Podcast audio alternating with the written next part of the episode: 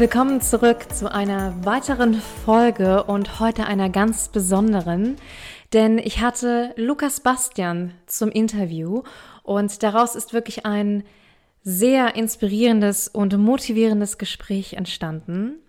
Und du solltest es dir unbedingt anhören, vor allem wenn du in dir spürst, dass du noch viel mehr hier für dich in diesem Leben erreichen möchtest, wenn du spürst, dass du ja noch größere Träume in dir hast, dann hör jetzt unbedingt rein. Ich wünsche dir ganz, ganz viel Spaß dabei.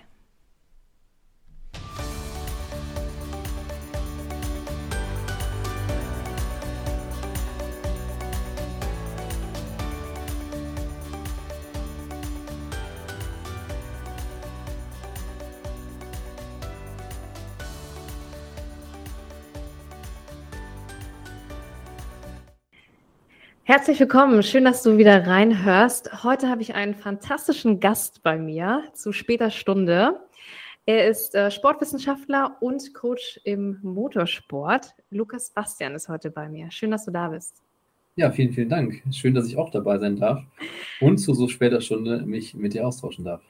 Sehr, sehr gut. Endlich klappt es auch. Wir haben uns, uns das ja schon ewig vorgenommen, dass wir jetzt nochmal tiefer ins Gespräch gehen, nachdem wir uns ähm, ja das erste Mal so richtig tief im Austausch befunden haben, als wir, erinnerst du dich, wir waren in einem Meeting als Einzige im Termin, ja. weil alle anderen hatten es irgendwie, weiß ich nicht, vergessen oder ja, waren wer weiß wo. Und ja.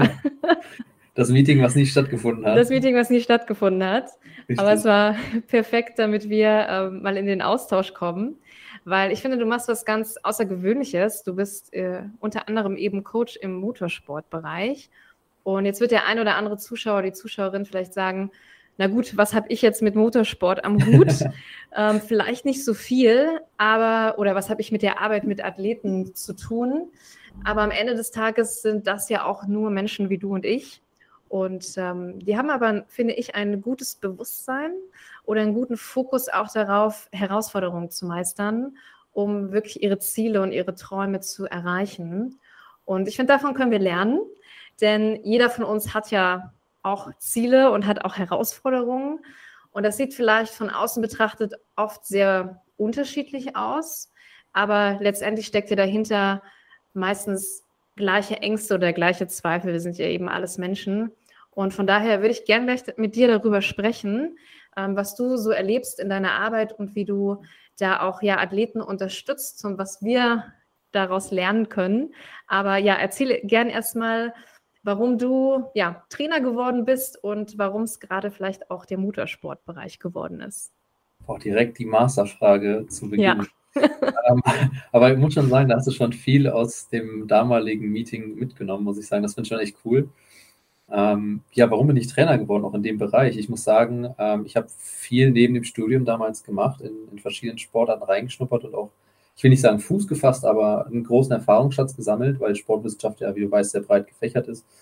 Und das ging von Olympiastützpunkt in der Leistungsdiagnostik mit Judokas gearbeitet.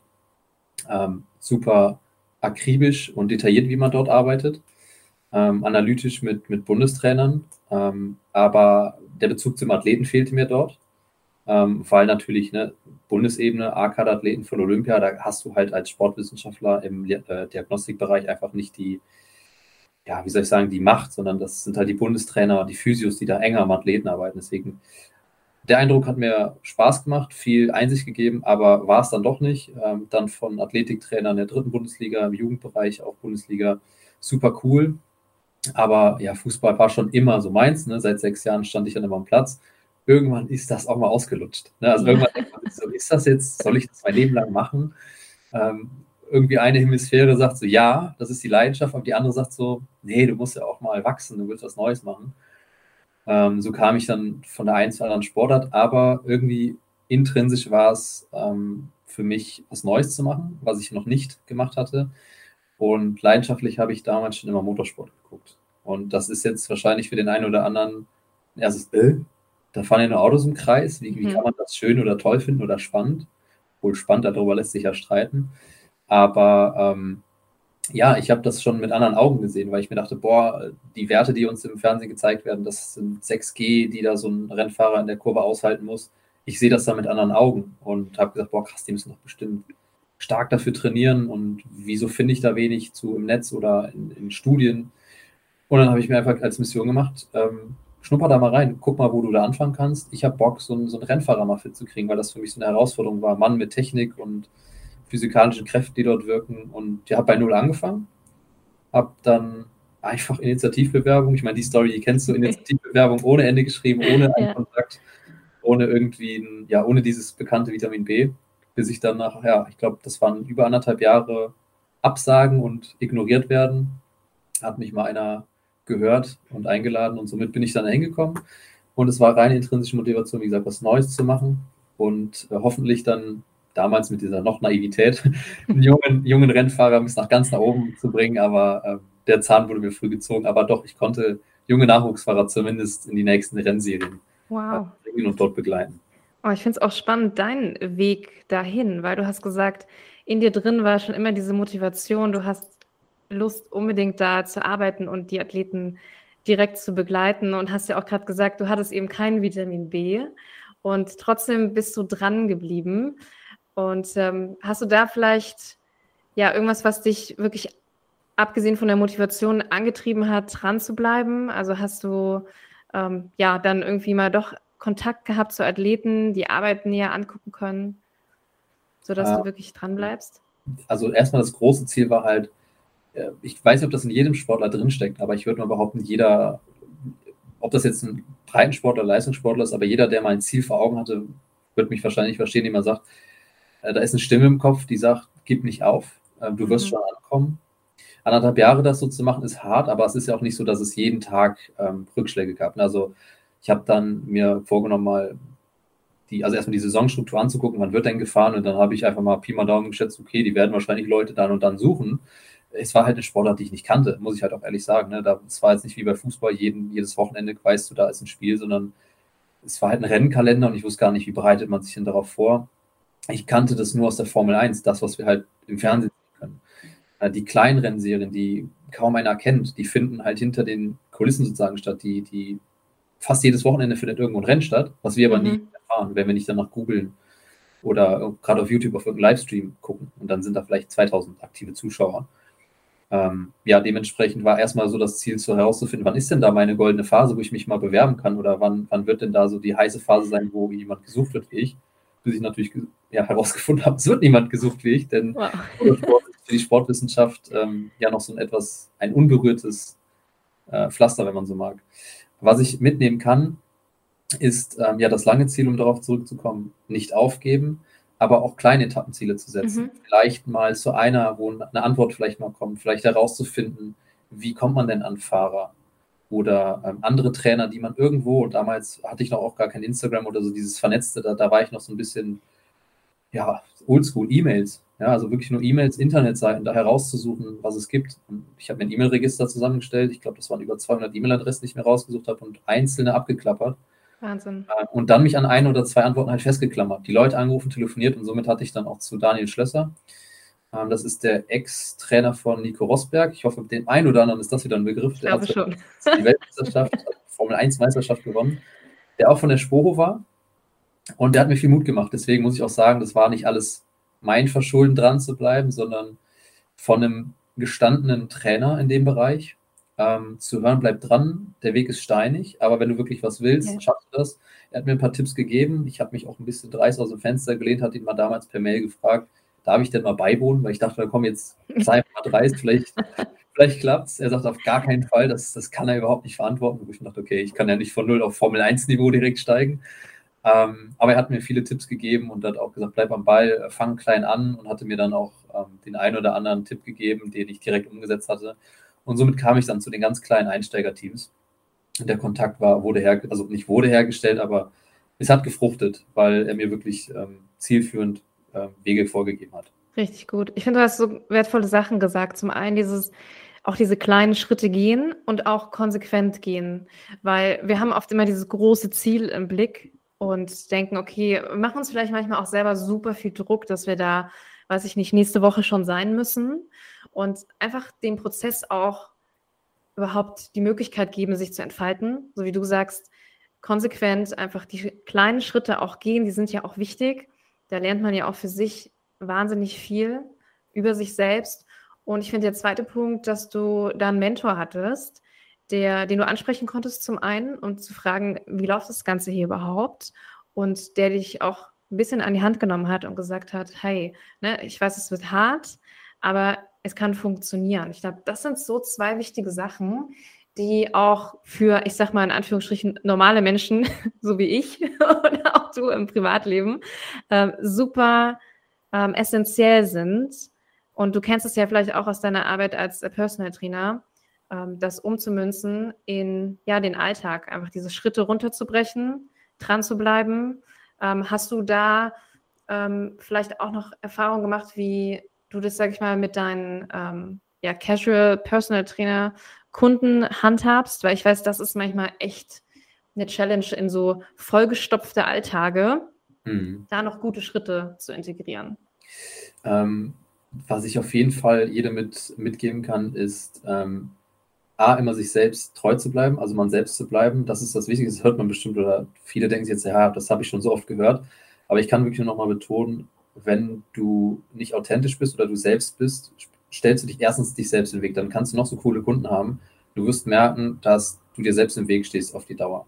Dann kannst du auch keine langfristige Kundenbeziehung führen, du wirst keine Erfolge haben, weil du wirst merken, keine Ahnung, Monat 1, 2, 3 läuft es noch gut und dann, wenn die erste Spannung kommt, weil vielleicht keine Erfolge da sind, fragst du, ja, das liegt bestimmt am Kunden, weil ich kann es ja nicht mhm. sein. Ich bin ja immer so super nett und bin immer top gelaunt. Nein, wir sind Menschen. Also auch wir Trainer haben mal schlechte Tage, das darf auch ein Kunde spüren, das muss er, finde ich, auch spüren, weil wir halt Menschen sind. Aber wie man das auf den Kunden ummünzen kann, ist dem Kunden auch klar zu machen, dass wir Menschen sind und wir Fehler machen. Bedeutet auch, dass ein Training nicht sofort anschlagen muss, dass ähm, wir, wenn wir Ziele haben, kleine Etappenziele setzen und selbst wenn die mal fehlschlagen, das ganze Konzept oder das Konstrukt ja nicht zusammenbricht. Mhm. Sondern mit jedem Tag, den wir uns nach vorne bewegen, wir uns immerhin nach vorne bewegen. Ähm, dass man das in die Köpfe der, der Kunden kriegt, dass ähm, man immer sich noch mal rückerinnert, wo habe ich denn mal angefangen? Wo habe ich mich committed und habe gesagt, okay, ich möchte jetzt mal was ändern. Und dass man rückdenkt, wo sind wir jetzt und wo haben wir mal begonnen? Und dann werden die schon merken, puh, das stecken ja schon zwei Monate harte Arbeit. Und dann fragt man, wie lange hast du denn in deiner Vergangenheit trainiert? Und das ist meine Erfahrung, oder zumindest viele Kunden sagen, ja, ich habe nie wirklich trainiert oder ich habe noch nicht viermal die Woche mhm. trainiert. So, und dann sagt man, okay, wenn man es jetzt mal auf eine Zahl runterbricht, das, ich weiß, ich bin jetzt kein Mathematiker, darf gelacht werden, aber ist ja schon mal eine 400-prozentige Steigerung. Ja, ja, mindestens. Viermal die Woche, viermal die Woche. Ähm, wenn, wenn das dann so, so, ein Kunde hört, ähm, der eine oder andere fühlt sich da schon abgeholt. Ähm, ja, klar, und dann kannst du mit Bildern arbeiten, mit, äh, von mir aus auch mit motivationalen Sprüchen oder so. Die ziehen nicht immer, aber was ich halt einfach nur sagen will, ist, dem Kunde auch selber mal selbst spüren lassen, was er geschafft hat. Gar nicht ihm das immer mhm. aufs Butterbrot schmieren und sagen, du bist gut und dass, dass, dass ich das sagen muss, sondern Gegenfragen stellen. Lass den Kunden das beantworten, also so quasi die Antwort ein bisschen selbst in den Mund legen, ja. ähm, damit er das auch verinnerlicht. Das ist richtig gut, was du sagst. Ähm, ich finde auch nochmal hier zwei Schlüsselsachen. Dieses äh, erste Thema authentisch sein, weil wir Menschen merken das, auch wenn wir es vielleicht nicht, ich finde, manchmal kann man das gar nicht so bewusst benennen. Zum Beispiel, wenn man auch das kann ja auch in anderen ähm, Verbindungen der Fall sein. Ne? Das kann mit der Arbeitskollegin sein, mit dem Chef, dass man merkt, mh, hm, irgendwas passt hier nicht. Mhm. Und dann ist es oft äh, an dem, dass jemand einfach nicht authentisch ist oder nicht ehrlich. Und man spürt das und man hat dann einfach ähm, ja vielleicht eine gewisse Abneigung, auch weiterzugehen in der Kooperation oder weiterzugehen in dem Arbeitsverhältnis, in der Verbindung, in der man ist. Deswegen finde ich gut, dass du es nochmal ansprichst, zu sagen, auf jeden Fall authentisch sein bei dem, was man macht und bei dem, was man sich auch aussucht ähm, an Schritten, die man gehen möchte. Hm. Und ich finde es auch gut, dass du sagst, dieses sich selbst nochmal reflektieren und selber wahrnehmen, was habe ich geschafft, weil wenn dir das jemand von außen sagt, wenn jemand sagt, oh, hast du super gemacht, ne? du hast jetzt schon, wie du sagst, 400-prozentige Steigerung, es ist im ersten Moment cool, glaube ich, und man, man merkt auch, ach ja, fühlt sich total, also jeder wird ja gern gelobt, ne? Ja. ist ja so. Und man fühlt sich total gut damit und sagt, wow, ja, habe ich echt was geschaffen. Aber es bleibt vielleicht nicht so tief hängen, genau. wenn man sich nicht selber wirklich anerkennt. Und also ich kenne das sehr gut. Ich bin auch lange mein größter Kritiker gewesen. Weiß nicht, wie, wie, das bei dir ist. Immer noch. Und immer noch. Klar. immer noch. Es gehört auch, finde ich, dazu und es ist auch okay, dass man sich mal kritisiert, finde ich. Aber diese, diesen Switch zu finden von, ich komme auch wieder zurück zu dem, was ist denn wirklich wahr? Weil hm. manchmal reden wir uns ja auch Sachen ein, sagen, ja. ach, wir sind immer noch nicht gut genug, ach, so viel haben wir noch gar nicht geschafft, könnte noch mehr. Und äh, diesen, ja, diese Transformation im Kopf zu finden, zu sagen, hey, stopp mal, ich habe in den letzten zwei Monaten zum Beispiel schon äh, zehnmal Sport gemacht, das ist mehr als den Rest des Jahres. Ja. Oder ähm, ne, ich habe 20 Minuten am Tag für mich ähm, bewusst Zeit gehabt, um was weiß ich zu lesen, meinem Hobby nachzugehen. Und das finde ich richtig, richtig cool, wenn man zu diesem Punkt kommt, schneller ähm, das zu hinterfragen. Und du arbeitest ja auch viel mit Athleten zusammen. Ähm, wie erlebst du es denn in der Arbeit mit deinen Athleten, wenn die halt dann auch mal Rückschläge haben, ähm, Rennen verloren haben, vielleicht auch gar nicht so richtig in die Saison reinkommen? Wie verarbeiten die das ähm, mental? Was erlebst du da? Ähm, Riesenunterschied. Und da muss ich nochmal anmerken, ich lerne von beiden. Also ich ziehe mir Schlüsse von den, ich sag mal, Autonormalverbraucherkunden für die Athleten und umgekehrt. Denn die Autonormalverbraucherkunden haben nicht das Ziel, wie ein Leistungssportler vielleicht mal Geld damit zu verdienen. Und deswegen darf oder nehme ich das Thema auch nie so ernst. Also ich nehme das ernst, die möchten abnehmen oder die möchten Muskeln aufbauen. Das ist für mich ein ernstes Thema. Aber ich weiß, da hängt keine finanzielle Karriere dran. Da hängt mhm. keine, keine Abhängigkeit von ab. Das ist ein intrinsischer Wunsch, der ist auch emotional gebunden, der vielleicht sogar viel wichtiger sein kann als ein finanzieller Rückhalt. Ich möchte das gar nicht auf eine Waage stellen oder, oder bemessen, was wichtiger ist. Jedes Ziel eines Kunden ist für mich wichtig, sobald ich mich damit auch identifizieren kann und sage, da würde ich hinterstehen. Ähm, also ein Disco-Pumper, der sagt, ich muss im Club gut aussehen, gut ist vielleicht ein Ziel, kann man daran arbeiten, aber das motiviert mich jetzt persönlich nicht so, wie jetzt wenn er sagt, ich will wirklich abnehmen, weil ich mich da besser fühle und äh, lächelnd auch meiner Familie gegenüberstehe, wo ich sage, ja, das, kann ich verstehen. Das, das ist, wer mag nicht lachen? Wer mag nicht eine gute Figur haben und vor allen Dingen Selbstbewusstsein tanken? Ähm, deswegen auch da nochmal kurz zurück, die, ähm, die Kunden, die dann diese Ziele haben und ähm, sagen, ja, läuft gerade nicht so gut, auch ne, sich nicht immer selbst ernst nehmen oder dass das Thema Sport in dem sehr stressigen Alltag der Kunden zu hoch pushen, zu sagen, wir reden ja immer noch anderthalb Stunden, vielleicht zwei Stunden Sport am Tag. Die haben beruflich schon viel erreicht im Leben und wollen jetzt etwas anderes noch nach oben pushen, aber das ist nicht deren Existenz, das ist nicht deren Lebensziel, dort jetzt nochmal zu pushen. Deswegen kann man das auch gerne mal, jetzt vorsichtig, nicht wortwörtlich nehmen, aber etwas, sage ich mal, den Wind aus den Segeln nehmen, etwas Luft rausnehmen und sagen, so, brauche heute vielleicht nicht die beste Einheit, aber wir haben ja noch zigtausend Einheiten vor uns. Ja, dass man die Kunden nochmal abholt, sagen, ist nicht schlimm. Ja, weil wir haben noch genug Zeit. Und auch mal über sich selbst lachen zu können, ähm, ich habe viele Kunden, die auch bei neuen Übungen, ne, die, die, wenn man so einen guten Draht schon hat, dass man auch einmal vor allem Spaß dabei hat, dass das Thema nicht zu ernst sehen, weil wenn man Spaß dabei hat, würde ich mal behaupten, zu 60, 70 Prozent kommt der Erfolg von alleine. Und ähm, bevor ich jetzt nochmal zu den Athleten komme, äh, wo du sagst, man, man entwickelt ja ein gewisses Menschengefühl, also so zwischenmenschlich weiß man das, wie du sagtest mit der Chefin, irgendwas ist da, man fühlt sich vielleicht nicht wohl. Ich, ich schreibe Trainingspläne und ich merke sofort, der mag die Übung vielleicht gar nicht. Aber dann spreche ich jetzt einfach immer, ich weiß, du hast mir gerade Geld bezahlt dafür, dass ich dir das schreibe, aber das gibt dir ja nicht das Recht, das einfach so anzunehmen. Viele sagen, ach so, ja, ich dachte, ich muss das jetzt genau so machen. Ich sage, lass uns doch darüber reden. Die Leute abholen, zu sagen, hey, cool, die Übung ist vielleicht nützlich, mhm. effektiv, aber wenn dir die keinen Spaß macht, ja, dann mach mir etwas, was dir keinen Spaß macht und du zahlst für etwas, was du nicht möchtest, das ist nicht cool lass uns das tauschen. Und dann bin ich der Erste, der einen Kompromiss eingeht und sagt, wir suchen uns was Neues. Bei den Athleten. Absolut. Aber wenn ich da nochmal ganz kurz, bevor du auf die Athleten springst, weil das finde ich nochmal super, dass du es angeschnitten hast, auch dieses Thema, den Druck einfach mal rauszunehmen und zu schauen, hey, wir sind oft schon so voll belastet in unserem Leben.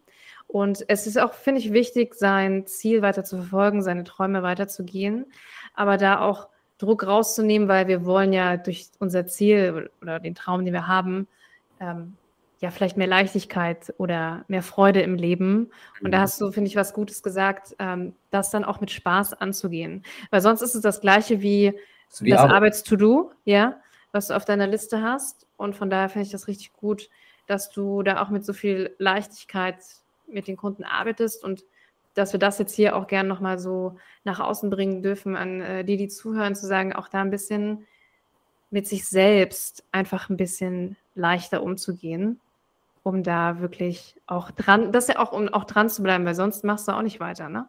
Ja, Arbeit darf auch Spaß machen. Also ja. die, die Arbeit, die die da reinstecken, es ist Training, es ist mein Beruf, ja. Äh, mir macht das auch viel Spaß, aber viele sehen das ja mit oh, körperlicher Arbeit, Schwitzen, ne, das macht doch gar keinen Spaß. Aber wenn du merkst, du hast einen coolen Trainer oder auch eine Trainingsgruppe, ähm, es gibt ja viele Leute, die sowas noch nie erfahren haben, wenn die dann das erste Mal lächeln, schwitzend auf dem Boden liegen, zusammenbrechen, die Beine zittern ja. und die lachen dich an und du denkst dir so, geil. geil, so muss das sein. Ähm, da bin ich weit weg von Laktatwerten oder CK-Werte oder Blutwerte, die ich analysiere sonst bei den Athleten.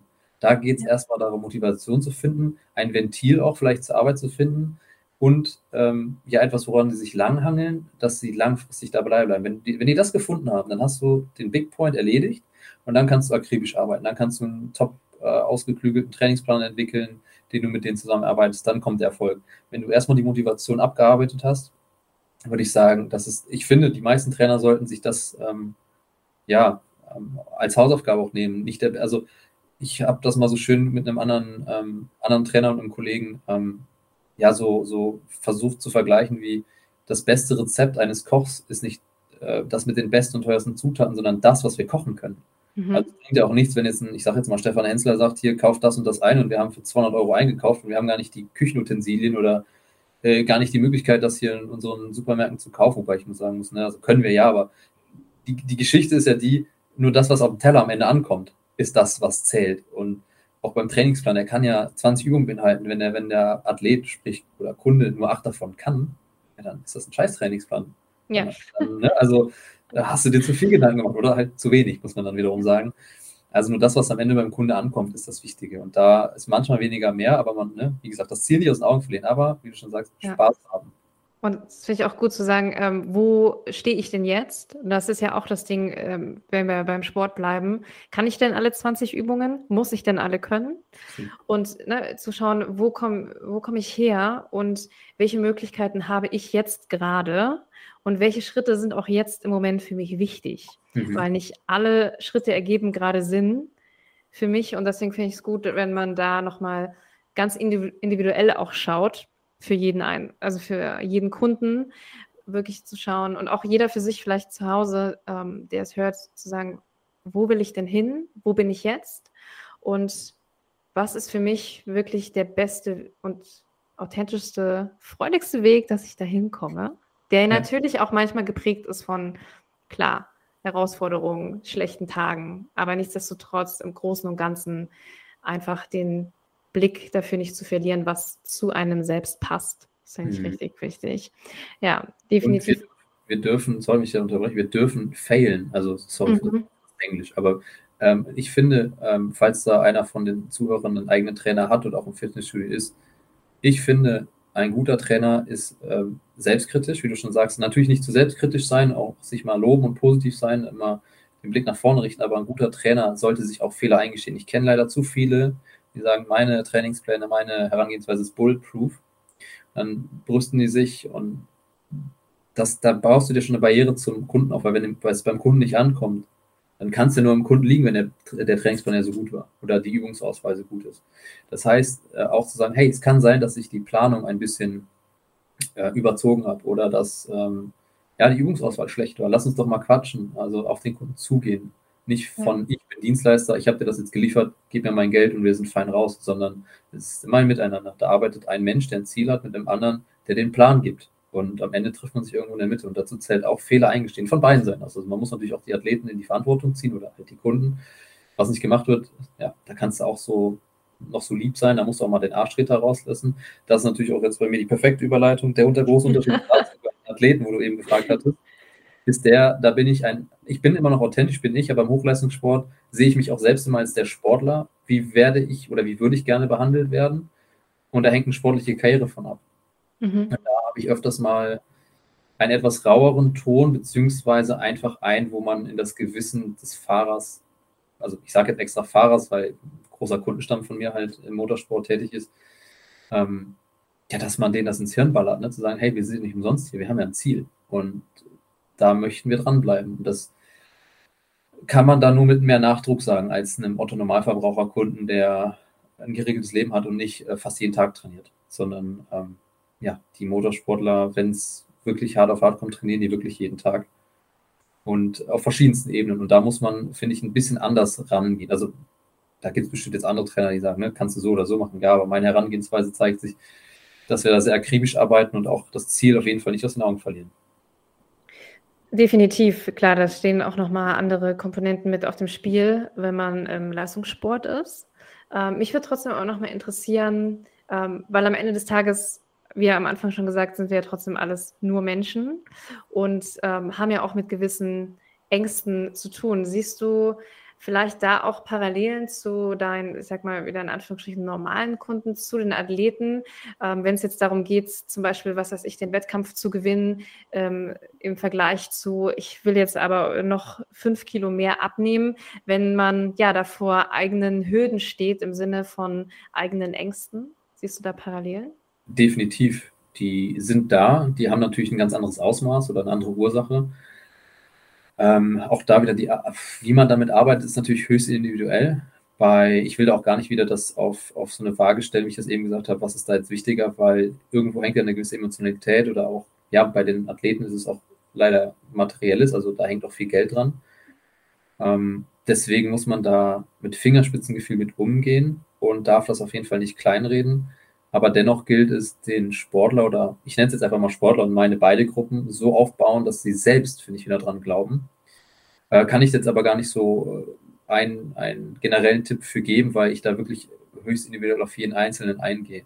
Was ich nur sagen kann, ist, sich hinzusetzen und diese Verlustängste sich bewusst machen. Also Verlustängste von, ich werde den Wettkampf nicht gewinnen oder ich werde Zweiter oder ich schaffe das Rennen nicht auf die Distanz ähm, oder ich, ich schaffe doch nicht fünf Kilo abzunehmen, wie du es gesagt hast die Gründe dahinter zu kennen, warum diese Ängste entstehen. Und mit nicht, ähm, ja gut, die erste Antwort nehme ich, sondern vielleicht mal nachzubohren, was liegt, was liegt dahinter? Äh, ist das wirklich die Angst, fünf Kilo zu verlieren oder ist das, oder die nicht zu verlieren, oder ist das in der Gesellschaft schlechter dazustehen? Mhm. Dann zu sagen, warum fühlst du dich denn so, wie du jetzt, also was sind bitte fünf Kilo im Vergleich zu, wenn du schon 15 abgenommen hast? Also dann reden wir ja nur noch von Nuancen. Das sind immer noch viel, ja, aber wir haben schon einen Big Step vielleicht gemacht. Was liegt hinter diesen fünf Kilo? Ist das nur, weil mir irgendein Insta-Model oder weil mir meine Frau oder weil der Freundeskreis etwas fitter ist und ich möchte da reinpassen? Oder ist es wirklich intrinsisch? Ich möchte das packen. Also, dass man die Ziele mal hinterfragt und die Ängste, die damit verbunden sind, wenn man es nicht packt, auch sich zu Herzen nimmt und dann bespricht. Und da merke ich schon, bei dem Gespräch wird oftmals deutlich, es ist gar nicht so schlimm. Die Angst wird geringer, wenn man darüber offen redet.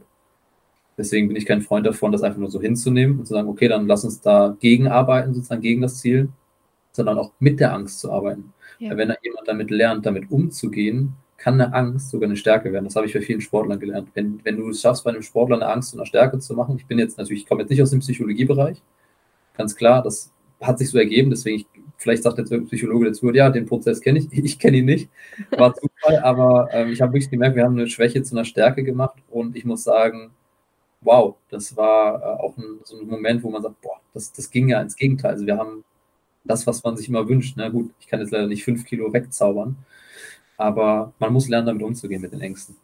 Definitiv. Ich finde, Ängste sind so ein tiefgreifendes Thema oft geworden und ich kenne es aus eigener Erfahrung. Ich habe lange äh, auch mit Angststörungen zu tun gehabt, sodass es wirklich fernab von Realitätsängsten ist und aber ich merke auch immer mehr, dass viele Menschen damit wirklich zu tun haben und mhm. auch überhaupt Angst haben vor der Angst. Also der Step überhaupt, sich diese Angst anzuschauen und anzunehmen, ist halt schon oft super groß. Und wieder zu lernen, ich meine, das ist ja auch das Thema, Angst gehört zu uns, wie alle anderen Gefühle auch. Ja. Und Angst will ja auch im ersten Moment nichts Schlechtes. Es ist ja auch da, um uns zu beschützen in einer gewissen Art und Weise. Aber wieder zu lernen, zu differenzieren, wann bin ich wirklich in Gefahr und ähm, wann habe ich da gerade zu viel reininterpretiert. Und deswegen finde ich auch deinen Ansatz gut, wirklich zu hinterfragen, mh, hm, warum hast du denn jetzt tatsächlich auch Angst davor, ne? zum Beispiel mhm. die fünf Kilo nicht abzunehmen, um da wirklich wieder ein, ja, guten Zugang zu dieser Angst zu haben und wie du sagst, die auch umzuwandeln. Weil wenn wir sie annehmen, wie du sagst, stellen wir fest, ist gar nicht so schlimm mhm. meistens. Und können sie halt auch nutzen. Das ist ja auch Kraft, die uns wieder zur Verfügung steht. Ne? Ähm, kannst du denn da vielleicht nochmal so ein bisschen näher drauf eingehen, wie du die Angst äh, verwandelt hast, quasi? Ja, ich habe, ähm, da muss ich jetzt ein bisschen auch vielleicht ausholen, der, der Zuhörer wird vielleicht jetzt sagen, wie, wie ist denn der Motorsport aufgebaut? Also wenn ich das jetzt einfach so drauf los erzähle, wird es vielleicht nicht klar. Der Motorsport ist eigentlich eine Technikdomäne. Ne? Also da arbeitet an einem Auto drei Ingenieure vielleicht, ähm, dann noch ein Riesenteam von Mechanikern, die das Auto mal aufbauen, zurechtsetzen mit Setup, Reifen drücken, Vorspur etc. Man kann da wirklich alles einstellen, natürlich nach Regularien, die von der Rennserie vorgegeben wird. Und dann sitzt da ein Fahrer drin, einer jetzt auch 16 Jahre jung, ja, hat nicht mal einen Führerschein, fährt aber einen dicken Audi 8 GT3 mit, ich weiß nicht, 600 PS ähm, und bremst vor Kurveneingang bei dem 100-Meter-Schild. Wird sich jeder sagen, da, da wird jedes Straßenauto die Bremse versagen. Da schmeißen die sozusagen den Anker. Und da war es dann so, dass es, das war jetzt nicht genau der Fahrer, aber ähm, bei einem anderen Fahrer, der in der Formel fährt, also in einer, in einer anderen Serie, nochmal die 10 Meter später zu bremsen. Irgendwann gibt es halt auch keinen später mehr. So einfach ist auch irgendwann der Weg zu Ende. Also es gibt den optimalen Bremspunkt, da muss man aber sagen, das ist, ja, ich will jetzt auch gar nicht so sehr in diese Technikdomäne, also eine Temperatur der Reifen, Streckentemperatur, mhm. Oberflächenbeschaffenheit, das hat alles einen Einfluss. Deswegen sieht man auch mal, wie komplex das ist. Man heißt, man muss das fühlen, man muss wissen, wie fühlt sich das Auto an. Und der Punkt war, dass alle Konkurrenten sehr früh ans Limit gegangen sind und schon nach Runde 1, 2 im Training wussten, wo kann ich da den Punkt setzen und waren auf Anhieb schnell. Während mein Fahrer noch sehr ängstlich, immer viel zu früh gebremst hat, auch zu sachte aufs Gas wieder beim Rausbeschleunigen ist. Man hat einfach in den Daten gemerkt, und das ist leider auch beim Sport der Punkt, was heißt leider, ich mag das, man kann alles an den Daten sehen, also die Telemetriedaten des Autos, wir können, da gibt, man kann sich nicht verstecken. Ja, beim Fußball, wenn dann einer mal nicht hinguckt, irgendein Verteidiger, ich bin nur hingelaufen. Ja, gut, müssen wir uns das Video nochmal angucken. Wir können uns Live-Telemetrie angucken, wir können uns die Onboards angucken. Das heißt, wir haben eine Kamera im Auto, die alles verfolgt. Wir wissen, wie viel Prozent gibt der Gas, wie ist der Lenkwinkel. Das wissen wir, also um es abzukürzen, man kann sich nicht verstecken. Und die Angst war, wie gesagt, dass ähm, viel zu früh gebremst wurde, ähm, was uns aber auch einfach viel Zeit gekostet hat. Also es bedeutet ja auch, dass im Rennen das Vertrauen gefehlt hat. Und dann habe ich mich mit dem Teammanager ähm, auch mal hingesetzt und eine Strategie entwickelt, wo wir gesagt haben, ähm, wir bringen ihm das jetzt mal bei. Also nicht, wir bringen ihm bei, wie man schnell Auto fährt, aber äh, ich muss halt dabei sagen, wenn man so ein Auto in die Wand setzt, das kostet halt auch eine Menge Geld. Und mhm. jeder hat Sponsoren. Das heißt, um einfach mal schnell eine Summe zu nennen, es gibt Saisons, die kosten bis zu eine halbe Million Euro, damit vielleicht der Zuhörer merkt, ah, okay, ich kann mir vorstellen, was so ein Fahrzeug wert ist. Ähm, mhm. Dementsprechend kann man vielleicht jetzt besser verstehen, man möchte da nichts kaputt machen. Deswegen finanzstarke Leute, die dort fahren und alles abgesichert haben, können einfach mal drauf losfahren und bremsen. Und wenn es schief geht, geht es halt schief, wird ja bezahlt. Kann nicht jeder. Trotzdem haben wir dem Fahrer ein kleines Komfortkissen oder so eine Komfortzone aufgebaut und gesagt, mach es mal. Also wirklich ihm zugetraut, es wird niemand dich verurteilen und wenn was kaputt geht, du bist abgesichert. Ähm, weil man hat schon einfach gemerkt in den Gesprächen, dass, dass dort einfach die Angst war.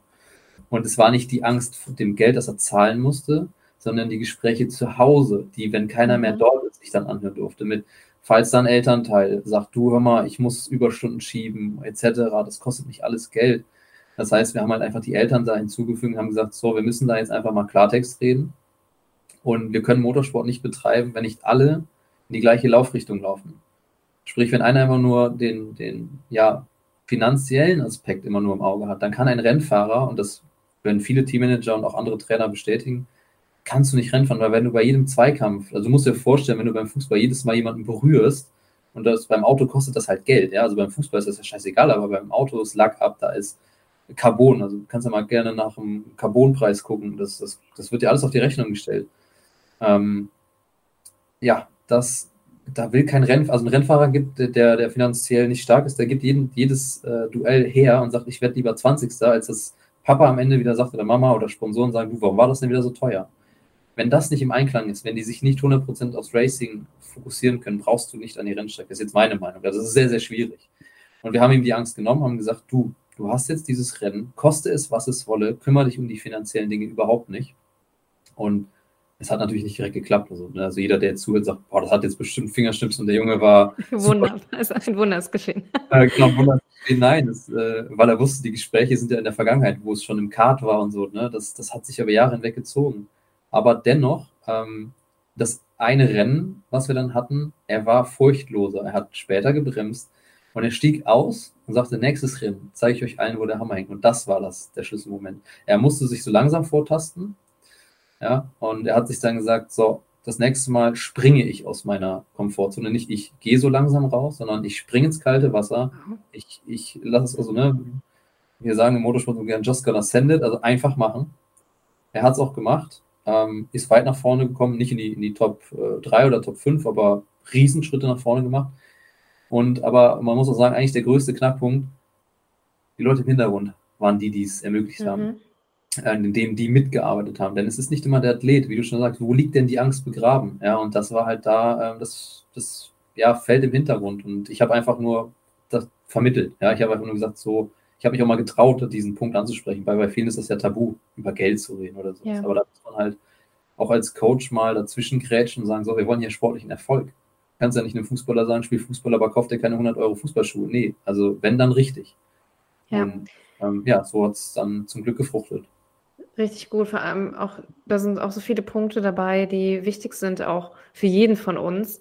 Das Thema Umfeld, was ja zum einen, wie du auch beschreibst, da waren zum einen auch Ängste gelagert, ne? was sagen die Eltern, wenn es jetzt wieder nicht klappt, was sagen die mhm. Sponsoren, ähm, wenn ich jetzt das in den Sand setze, ähm, aber da auch wirklich im Umfeld vielleicht offenes Gespräch zu suchen ähm, und vielleicht auch mitzuteilen, wovor man Angst hat und zum anderen dann aber auch jemanden wie dich zum Beispiel an der Seite zu haben, also sich jemanden zu suchen, der einen wirklich begleiten kann, ganz offen und ehrlich. Und das gilt ja für jeden von uns, egal was du für ein Ziel hast, dass du jemanden an der Seite hast, der dich unterstützt, der klare Worte vielleicht mit dir spricht und aber auch für dich äh, oder mit dir hinterfragt, hey, wo, worin liegt denn deine Angst? Mhm. Wie, wie können wir dir denn helfen? Und dann diesen, dieser Effekt, den zu erleben, du hast gesagt, er ist förmlich aus der Komfortzone gesprungen. Mhm. Und das ist ja, hinter der Komfortzone liegt ja die Angst direkt. Und da wirklich zu sagen, ich gehe jetzt aber dafür, ich springe jetzt da förmlich raus. Ähm, hast du das Gefühl gehabt, dass da nochmal auch für den Fahrer ähm, ja das Thema Motivation nochmal einfach ein Schlüssel war, beziehungsweise sein, ja, sein Warum, um wirklich auch aus der Komfortzone zu springen, wie du gesagt hast? Ähm, ja, es war der Erfolg, weil ähm, viele Rennfahrer wollen ähm, damit bezahlt werden. Also wie wir, wie man oder der Zuhörer jetzt schon hört, man bezahlt erstmal dafür. Und ich werde es jetzt mal ganz einfach runterbrechen. Erst wenn man einen gewissen Status erreicht hat, also man kann es runterbrechen auf Werksfahrerstatus, bedeutet die großen Werke, die die Autos herstellen, Audi, BMW, Ferrari, was weiß ich, die ähm, können einen Rennfahrer anstellen und dann bist du sogenannter Werksfahrer und wirst dafür bezahlt, dass du schnell im Kreis fährst. Hat den Hintergrund, die Autos werden ja entwickelt, die wir heute auf der Straße haben und die kannst du, die kann nur jemand Schnelles am Limit bewegen und dadurch können wir Autos entwickeln. Also Hybridfahrzeuge, die wir heute fahren, wurden mal vor Jahren im Motorsport entwickelt. Zumindest die Technik, die dahinter steckt. Aber um auszureizen, was möglich ist, brauchst du halt schnelle Fahrer. Und die Werke werden sich dann hin, hinsetzen und sagen, so, wen nehmen wir jetzt im Jahr? Also, ne, die haben dann so einen Pool von Fahrern, die werden dann bezahlt. Und das ist das Ziel jedes Fahrers. Ähm, schnell im Kreis fahren und dafür bezahlt werden. Formel 1 ist mal ein ganz anderes Thema. Da, da reden wir von einem Kindheitstraum, da gibt es aber nur 20 Plätze. Ja, das heißt, ja, du hast mehr Fußballspieler in einer Mannschaft, als dass es Formel 1 Plätze gibt. Ja. Und äh, das Ziel ist ultra schwierig zu erreichen, deswegen gehen viele halt in den Tourenwagensport. Und was ich da gemerkt habe, ist, ähm, dass er diesem Schritt näher kam. Also er hat gemerkt, ich kann ja jetzt gegen die Konkurrenz gegenhalten. Ich fahre gar nicht mehr mit. Weil du musst dir vorstellen, wir saßen in den Drivers Briefings den, mit den Ingenieuren und wir, wir, als Team haben wir versucht, diesen Fehler zu finden. Wir haben die Daten na, bis nachts äh, in den Trucks haben wir uns äh, vor die PCs gehockt, die Daten angeguckt und dann, wie gesagt, das ist ein Ingenieursteam, da sitzen studierte Leute aus allen Ländern, alles auf Englisch ja, sitzen dann da und sagen, ja, hier, du bremst zu früh, war das der Druck? Und dann fangen natürlich auch die Ingenieure zu sagen, waren wir das? Ja, bis wir dann mal den Fehler gefunden haben, aber dann, wie gesagt, ist die Bombe geplatzt. Der Fahrer hat gesagt, geil, ich kann meinen Kindheitstraum, den ich habe, vielleicht wirklich verwirklichen. Der Zug ist noch nicht abgefahren, ich bin immer noch schnell. Ja, und stehe mir selber nicht mehr im Weg durch Ängste, die finanziell begründet waren, beziehungsweise über ja, vielleicht auch Existenzängste über die Eltern hinweg. Ich will da jetzt gar nichts reininterpretieren. So genau habe ich auch das wiederum nicht angesprochen. Ich habe nur gesagt, dass man darüber sprechen muss und habe das mal angeleitet.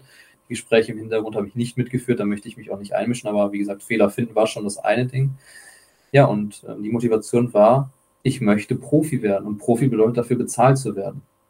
Und das hat er weiterhin verfolgt und hat sich weiterhin äh, ja, nach oben gearbeitet. Und das war wirklich so ein Knackpunkt. Dieses Ziel, ich kann es noch. Das ist nicht ähm, fehlgeschlagen.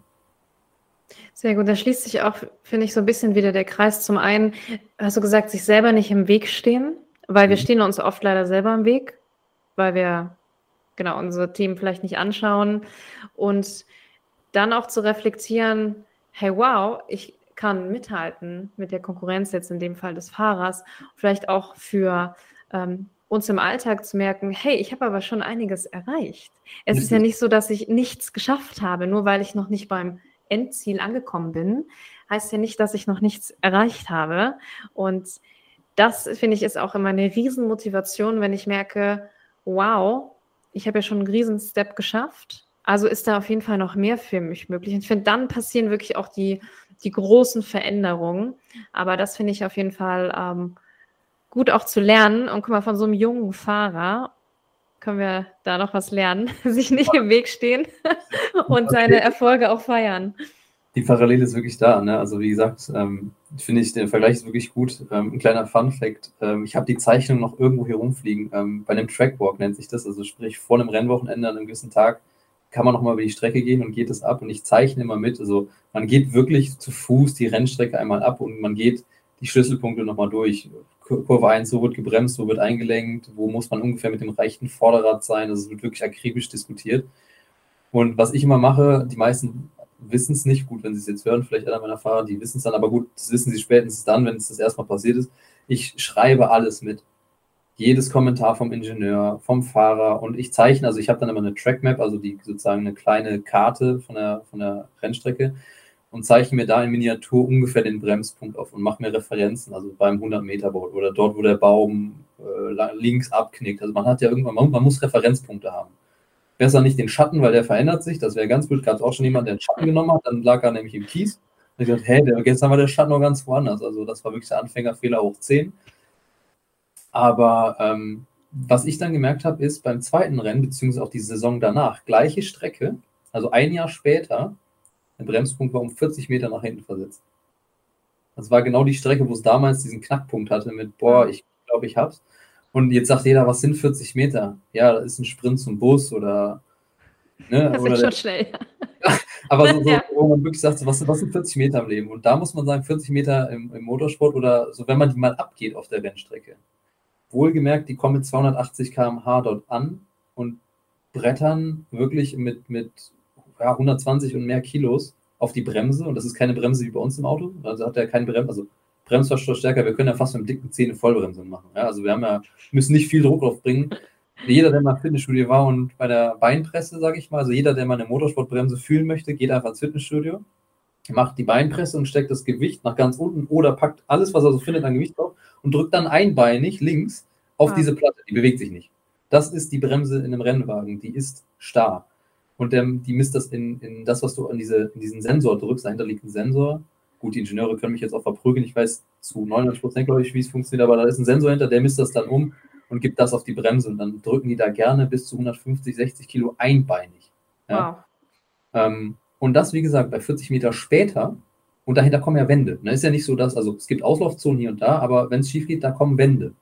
Ich möchte erinnern, 280 km/h, yeah. Verpasst, du hast nicht mehr die Chance, dann irgendwie noch eine Kurve zu reißen, sondern dann ist Band. Und dann kracht's. Deswegen so Ängste sind manchmal berechtigt. Ähm, vieles ist auf Messerschneide. Man kann gerne mal irgendwie, wer jetzt Bock hat, so auf YouTube kann man mal Kao GT3-Rennen oder Monaco. Ja, vielleicht ist das ein Begriff, da gibt es keine Auslaufzone, da gibt es nur Leitplanken und Wände. Wenn man da halt Fehler macht, das wird sofort bestraft. Ja, und das war halt so ein Aha-Punkt, so ein Funfact. Ich habe meine beiden Trackmaps nebeneinander gelegt und dachte mir so, das sind zwei verschiedene Menschen, die dort gefahren sind, weil das selbstbewusste, professionelle Anmerkungen auf dieser Karte waren und die Bremspunkte waren richtig gesetzt. Das waren halt wirklich, wo man sagt, so kannst du schnell fahren. Und es freut mich, dass halt ich dann auch mit einem Fahrer zusammenarbeite, ähm, der so einen Fortschritt macht. Das sind vielleicht nur 40 Meter, aber wenn man das mal runterbricht und wie du es schon sagst, wo waren wir mal? Wo sind wir jetzt? Ja, auch wenn es vielleicht ein ganzes Jahr gedauert hat. Aber wir sind konkurrenzfähig und wir fahren um Siege mit.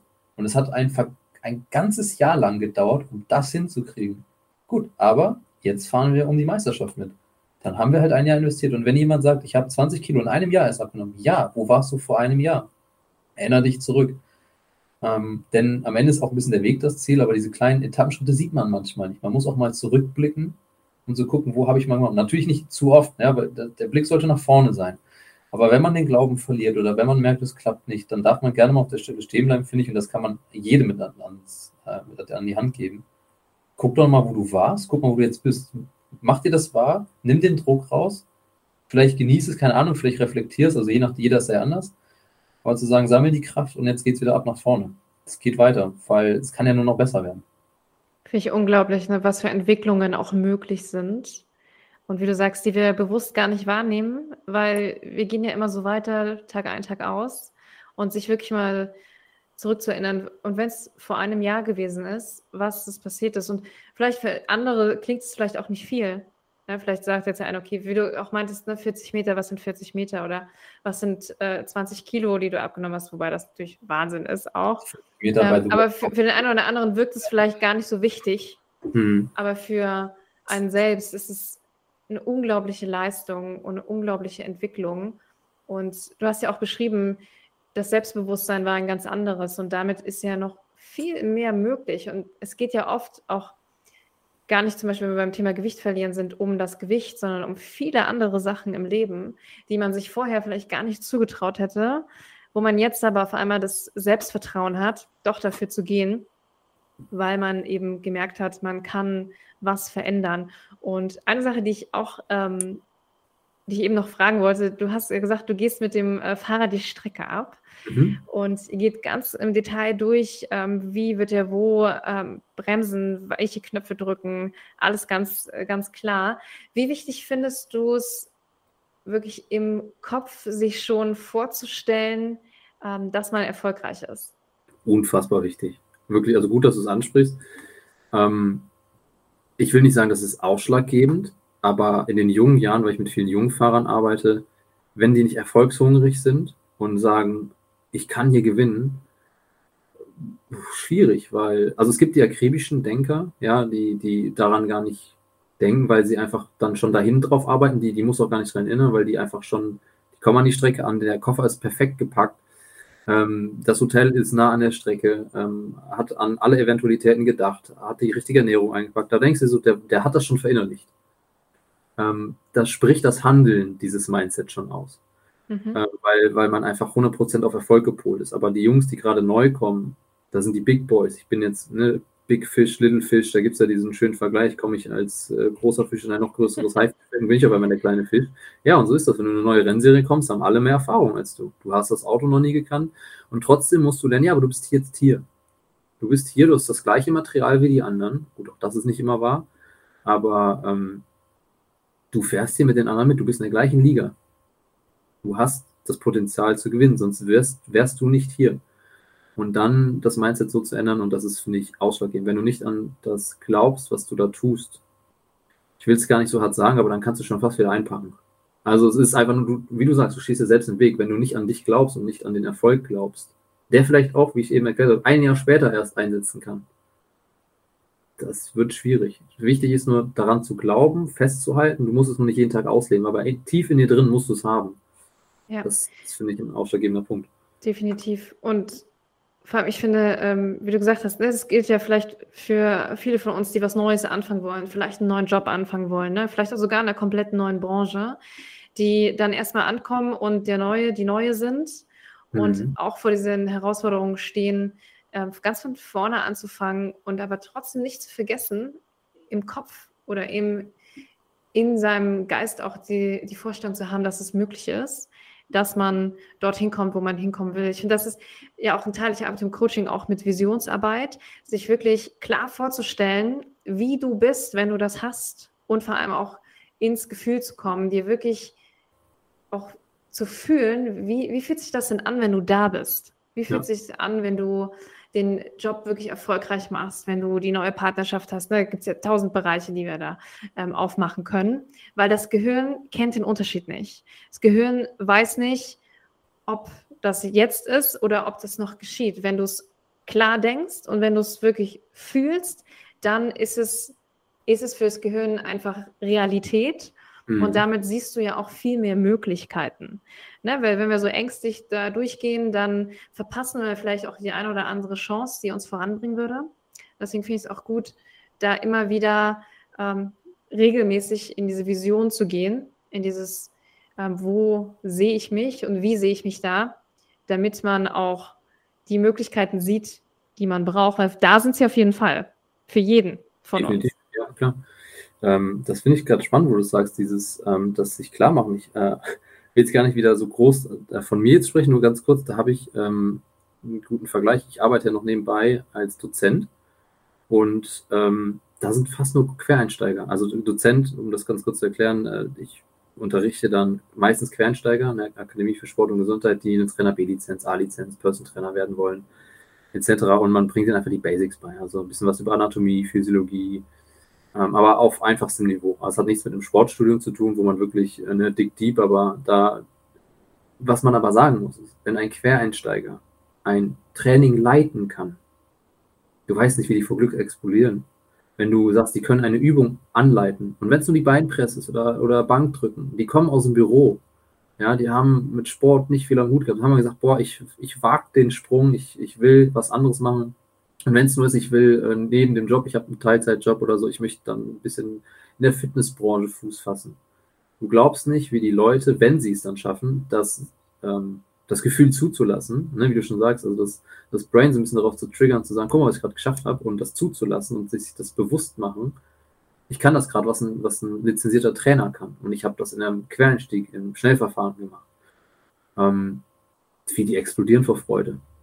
Und das muss ich auch sagen, ähm, finde ich schön, weil das sind halt meistens sehr begrenzte Leute, die in diesem Bereich einfach nicht viel verstehen, muss man auch einfach sagen. Das merkt man im Unterricht, was unser täglich Brot ist. Ne? Wir, wir aus, aus der Sportbranche, wir können uns da sehr gut aus. Aber wenn du jemanden vor dir hast, der da nur Bahnhof versteht, den musst du erstmal dahin bringen. Aber genau das ist, finde ich, dann die Kunst, die Leute zu begeistern. Und wenn die es am Ende schaffen, das gibt dir so viel. Und ich finde, da kann man wieder lernen, sich bewusst machen, was du gerade geschafft hast. Also die haben quasi einen, einen Prozentsatz davon geschafft, den wir beruflich schon längst machen. Den haben sie sich nie erträumt. Die haben, ich weiß ja nicht, also ich, ich spreche auch mit vielen Leuten danach. Sag, hast du dir eigentlich erträumt, dass du schon nach, nach sechs Wochen ein Training leiten könntest? Gut, ja, also ich sage jetzt auch mal in einem Fitnessstudio jemanden kontrollieren kannst, ähm, darauf hinweisen, ob er vielleicht etwas falsch macht. Was finde ich auch sehr äh, wichtige Arbeit ist. Also das Tee, das Fass machen wir jetzt nicht auf, aber du weißt, wovon ich spreche. Ja guter Trainer weist schon auf, auf Gelenkfehlstellung oder sowas hin. Aber ähm, die meisten trauen sich das ja nie zu. Und wenn die das dann mal gemacht haben, gehe ich auch immer nach der, diesem Dozentenjob hin und sage, nur weil ihr jetzt eine Prüfung bestanden habt, heißt ja nicht, dass ihr jetzt auf die, auf die Welt loslasse. Aber macht euch nochmal bewusst, was ihr geschafft habt bei, und ihr habt bei Null angefangen. Und vor allen Dingen reden wir wirklich bei Null Null, also von einem Bürokaufmann, Versicherungskaufmann, Autohändler, der in die Fitnessbranche geht. Und ich, die meisten haben jetzt nicht die körperliche Statur, wo man sagt, ja, der hat sportlichen Hintergrund gehabt, sondern das sind wirklich Leute, die bei ja, null anfangen. Und den Leuten auch noch was zu erklären, ist auch nochmal eine riesen Herausforderung. Aber wenn die das dann schaffen, ich finde, das gibt einem so viel. Also die, so, so, Glücksmomente, die ich da habe, Leuten was beizubringen, das ist auch so cool. Nur intellektuell erstmal, ne? Das Praktische kommt ja später. Klar. Und das ist auch, ich finde, das fasst das auch alles gerade nochmal sehr gut zusammen. Dieses, es ist eigentlich alles möglich für jeden, mhm. wenn du zum einen dir selber nicht im Weg stehst. Das ist manchmal gar nicht so einfach. Ja. Wirklich. Genau. Ähm, ja, ich, ich meine, wir kennen das alle, ne? Jeder hat ja auch da seinen Themenbereich, aber selbst dir nicht im Weg stehst, wirklich ähm, auch dir zugestehst, dass du Ängste hast und dir dann aber ja jemanden an die Seite holst, sei es vielleicht auch einen professionellen Coach oder jemand in deinem Umfeld, der klar mit dir daran arbeitet, dass du das überwinden kannst. Und immer wieder dieses Bewusstsein dafür, wo bin ich gerade, wo will ich hin und was habe ich eigentlich schon geschaffen? Ich finde, das finde ich so essentiell, auch wie du das gerade beschrieben hast, während deiner Dozententätigkeit für die Teilnehmer. Was für ein Riesenstep, wie du sagst, vor dann zwei Monaten saßen sie noch ähm, 9 to 5 im Büro, haben E-Mails beantwortet und dann stehen sie auf der Trainingsfläche und können Menschen dabei helfen, irgendwie noch effizienter zu trainieren, sich noch besser zu fühlen, was ja auch ein Wahnsinnsgefühl ist für, für die Trainer. Ne? Und dieses neue Gefühl, ich kann wirklich auch ähm, mehr in meinem Leben rausholen und dieses Bewusstsein dafür zu schaffen, das wünsche ich mir tatsächlich für viel, viel mehr Menschen. Deswegen finde ich es richtig gut, dass wir da jetzt auch so intensiv drüber gesprochen haben und dass du auch so viel aus deiner Arbeit geteilt hast mit den Athleten, weil natürlich gibt es auch Unterschiede. Klar muss man auch nochmal differenzieren, was ist das Ziel? Ne? Will ich damit, ähm, will ich irgendwie Geld verdienen in einer gewissen Sportart mhm. oder will ich halt zum Beispiel wirklich nur ähm, ja, meinen Körper in Form bringen, in Anführungsstrichen, aber wirklich ähm, zu merken, hey, wir sind alle gar nicht so weit voneinander entfernt mhm. von unseren Themen und ähm, wir haben alle die Möglichkeit, echt was zu erreichen, wenn wir dran glauben. Und darüber haben wir jetzt auch zum Schluss gesprochen. Wenn wir in unserem Mindset das verankern, dass wir da auf jeden Fall hinkommen, dann gehen wir da auch hin. Ja. Und Misserfolge auch zuzulassen. Wir sind alle ja. nicht perfekt. Sich dann aber hinsetzen und sagen, woran, oh sorry, woran hat die Lehen? Äh, nein, aber dass man sich wirklich hinsetzt und sagt, ähm, der erste Schritt zur Besserung ist erstmal selbstkritisch sein. Das ist ein alter Spruch, aber auch da vielleicht mal selbst reflektieren, was habe ich falsch gemacht und dann sich nicht runterschreiben und sagen, oh Gott, wie schlecht, sondern sagen, okay, warum habe ich es gemacht? Fehleranalyse nach vorne weitermachen. Und ich fand das schön, dass du es gerade gesagt hast, wir können eigentlich alle alles, ja, also wir können alles erreichen. Natürlich gibt es Grenzen. Ich werde wahrscheinlich jetzt kein Arzt mehr werden oder ähm, Anwalt, auch weil es mich nicht motiviert. Das ist was anderes. Aber find deine, deine Passion und mach die Passion vielleicht zum Beruf, ja bleib dran und frag dich immer, warum willst du halt morgens aufstehen? Was ich halt, ne, da können wir jetzt auch wieder einen riesen Fass drauf aufmachen, warum wir gewisse Sachen tun. Aber wenn wir doch etwas gerne machen und die Möglichkeit besteht darin, besser zu werden, vielleicht sogar mal Geld damit zu verdienen oder den tristen Alltag, ich das, fand das gerade schön, 9 to 5, E-Mails beantworten. Wenn jemand sagt, ich stehe da drauf, ey, ich ziehe den Hut davor, geil, mach das. Wenn, wenn du das geil findest, da, da bin ich der Letzte, der was gegen sagt wenn jemand sagt, ich mag es, ähm, keine Ahnung, bei der Müllabfuhr zu arbeiten und äh, sehr früh aufzustehen, aber auch früh Feierabend zu haben und, und die Stadt sauberer zu machen, ja, geil, die brauchen wir, die Leute. Und wenn dich das motiviert, ja, jeder hat eine andere Motivation, aber wenn du das verändern willst und sagst, ich meine Motivation liegt woanders, der erste Punkt ist, sich selbst ehrlich gegenüber zu sein. Dann nicht den Weg zu stehen und zu sagen, so, wie komme ich an dieses Ziel? Und wie wir schon ganz am Anfang gesagt haben, nicht das große Endziel sehen. Nicht wie, wie werde ich denn jetzt, keine Ahnung, Head of irgendwas oder wie, ne, sondern was ist denn der nächste Schritt? Erstmal Kon Kontakt herstellen, Netzwerken oder mal irgendein Telefonat suchen, eine Initiativbewerbung schreiben. Okay, dann flattert die erst Absage ins Haus. Okay, vielleicht mal anrufen. Hey, könnt ihr mir sagen, warum ihr mich nicht genommen habt? Ja, zu hinterfragen und dann Step by Step nach vorne und dann dranbleiben, weil ich glaube, das triggert auch viele. Ich glaube, auch viele Zuhörer haben bestimmt sowas schon mal im Leben gehabt, ähm, wo es nicht immer ganz rund lief. Wer hatte das nicht? Das ist nur die Kunst, am Ball zu bleiben und aus vielleicht auch aus Misserfolgen Hunger zu generieren, ähm, weiter nach vorne zu kommen. Viel weiter, als man zu dem Zeitpunkt schon war.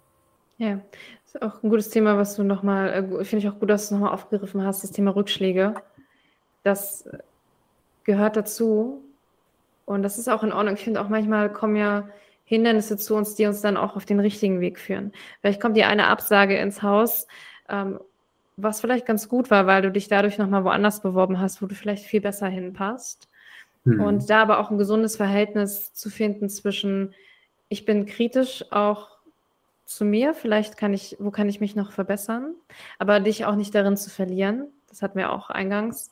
Äh, nicht alles von dir schlecht zu reden, aber dennoch ähm, Rückschläge auch nicht als so negativ zu betrachten. Ich finde, das ist bei uns ähm, in der Gesellschaft oft auch sehr negativ behaftet. Oh, jetzt hast du was nicht geschafft, ne? hast du versagt ähm, kannst es ganz lassen, wer bist du denn? Ne? Also da kommen ja dann so, so Gedanken, äh, du hast es nicht, du bringst es zu nichts, ne? gibt es ja ganz schlimme Sachen. Ähm, zu akzeptieren, dass es auch in Ordnung ist, wenn man mal drei Schritte zurückgeht, sich mhm. kurz sammelt und dann den richtigen Weg für sich findet. Ja. Ich meine, es ist das Leben, ne? Gehört dazu. Ich, ich, bin echt kein Freund davon, äh, diese, diese Insta oder Facebook, wo sie auch immer alle herkommen, ähm, es sind wahrscheinlich genauso so Reels heißt das ja jetzt oder bei TikTok heißt es anders, keine Ahnung. Ähm, dürft ruhig lachen. aber die entstehen ja auch aus so Podcasts wie bei uns und dann schneiden die das zurecht, packen da noch coole emotionale Musik drunter. Aber manchmal muss ich sagen, den einen oder anderen gibt es, wo ich sage, ja, hörst du einfach zigtausend an, der Mann hat recht oder die Frau hat recht. Ähm, und einer davon, das kann ich echt nur betonen, das, ich finde das fast eigentlich fast das, den ganzen Podcast hier zusammen. Ähm, bis du erfolgreich hast, gibt es einen Mann, der irgendwo sitzt, arbeitet, etwas tut und gegen die Stimmen aller anderen etwas macht, weil niemand dran glaubt weil das ist genau das, was du sagst. Wir fokussieren uns so krass auf diese Negativität, sagen, ja, ja, das wirst du nicht schaffen oder sonst was. Ne? Man wird klein geredet, man will, man gönnt den anderen ja auch nichts, man, man guckt ja immer so sehr auf sich selbst. Bis es einer gemacht hat oder den Erfolg hat, sitzt, sitzt man einfach da und arbeitet. Und Arbeit ist auch von, von äh, Rückschlag geprägt, bis einer dann erstmal sagt, ähm, ja, ich habe es geschafft. Ja, und äh, dieser Weg bis dahin, der ist nicht schön.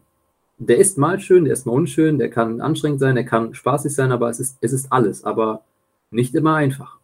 Der ist lang ähm, und bis du an dein Ziel angekommen bist, ähm, wirst du sehr oft klein geredet, mit viel Negativität entgegen, also wird dir entgegengebracht. Ähm, aber da, wie gesagt, wie sagen, dranbleiben, weil es, du musst erstmal zigtausend Sachen investieren, bis du es endlich schaffst. Und da gibt es ja dieses schöne, ne? Äh, ne, es ist, es ist, ich weiß, ich krieg's nicht mehr hin, Success ist, ne, wo dir jemand gratuliert, aber niemand weiß, wie oft du, ne? Ja. Geäfft wurdest. Ähm, es, ist, es stimmt. Der Typ macht das mit Witz, das Publikum lacht, ja, aber ähm, sorry, der, der bringt es halt auf den Punkt.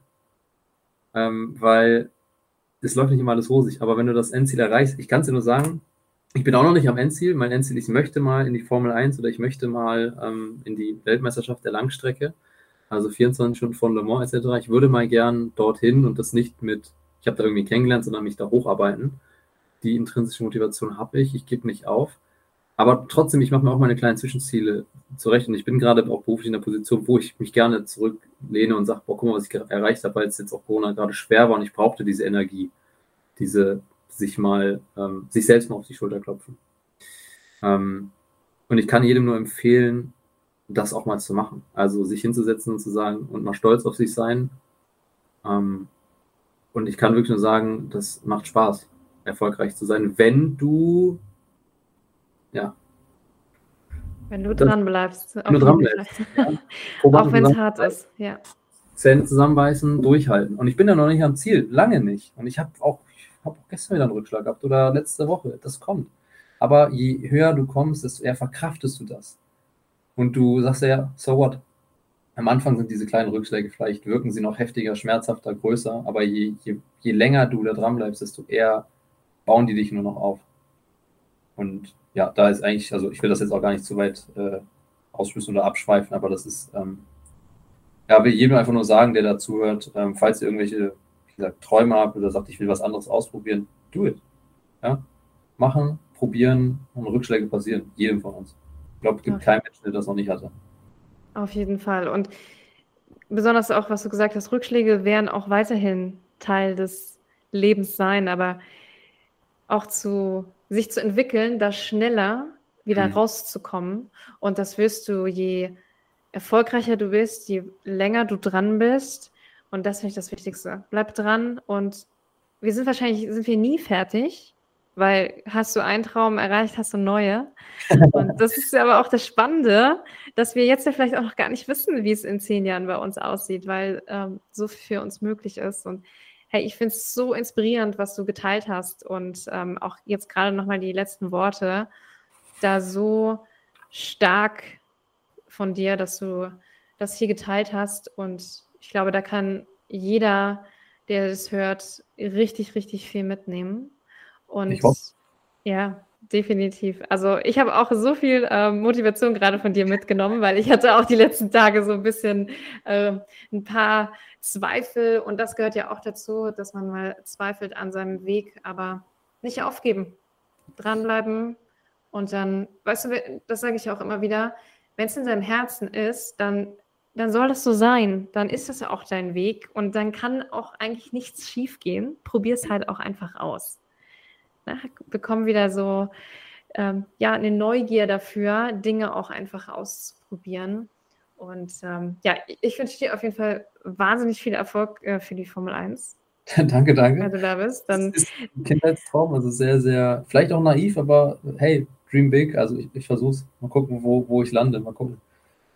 Es ist in deinem Herzen. Also wer weiß, vielleicht ähm, sagen wir in einem Jahr, ey, gut, dass wir dich hier hatten, Lukas. Du bist jetzt, äh, wir hatten hier einen, haben hier einen Formel 1 Coach bei uns gehabt, wer weiß.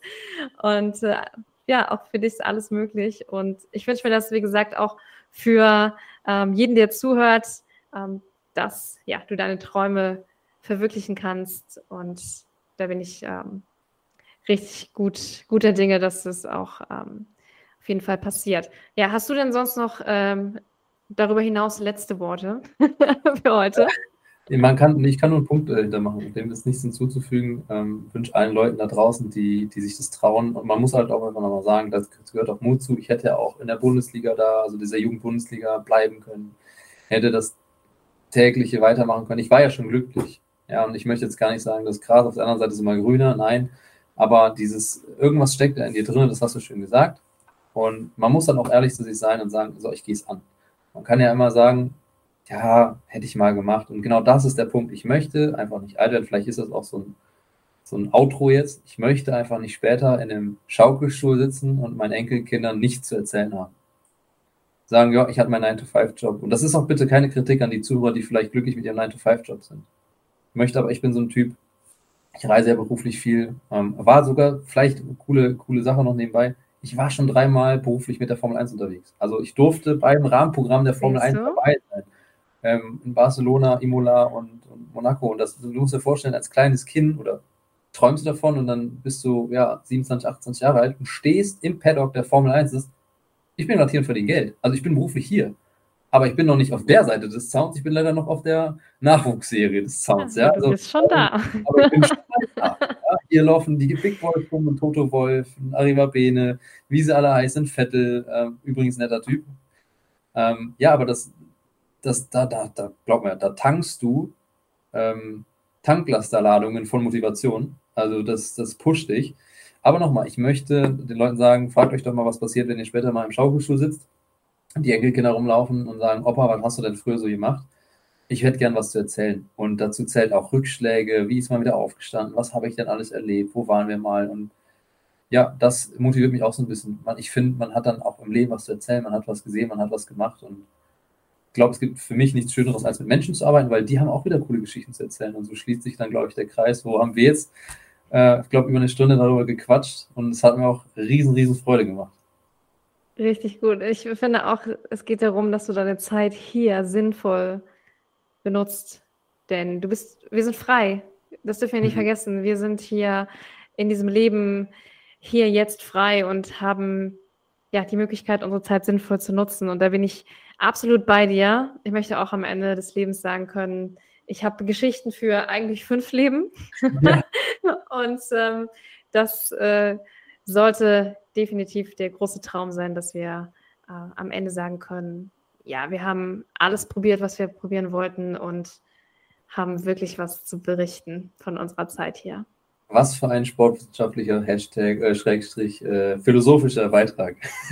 ja, aber für mich der Vollzug von Sportwissenschaften und Philosophie, würde ich sagen, war das jetzt die Creme de la Creme. Das war großartig und äh, ich danke dir wirklich sehr für deine Zeit und für diesen wirklich äh, wertvollen Austausch. Und danke auf jeden Fall dir, dass du zugehört hast. Und äh, wir freuen uns natürlich, wenn ihr ja gern auch Feedback gebt ähm, zu den Themen, die wir besprochen haben. Und ähm, ich freue mich, wenn du beim nächsten Mal wieder einschaltest. Bis dahin.